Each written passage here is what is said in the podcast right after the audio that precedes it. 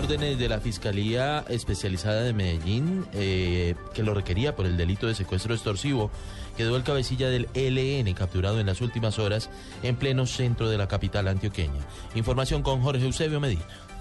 conocido con los alias de Carro Loco, Álvaro, Alvarín, Mono Ollón, el cabecilla del ELN lideró en los años 90 la compañía José María Córdoba y ahora lo hacía con el frente Carlos Alirio Buitrago que ha tenido su accionar delictivo en el oriente de Antioquia. Sobre el procedimiento de su captura habla el secretario de Seguridad de Medellín, coronel en retiro Sergio Vargas. Se trata de todo un esfuerzo investigativo de varios meses en los cuales esta persona estaba siendo sujeto de seguimientos muy precisos, verificaciones de algún tipo de información que permitieron en el día de ayer a la Policía Nacional, en las horas de la tarde, en el sector del centro de la ciudad, poder materializar la captura de esta persona integrante de una estructura del Ejército de Liberación Nacional. Alias Carro Loco llevaba más de 20 años en la guerrilla del ELN y ya ha estado en la cárcel por su responsabilidad en distintos delitos. En Medellín, Jorge Eusebio Medina, Blue Radio.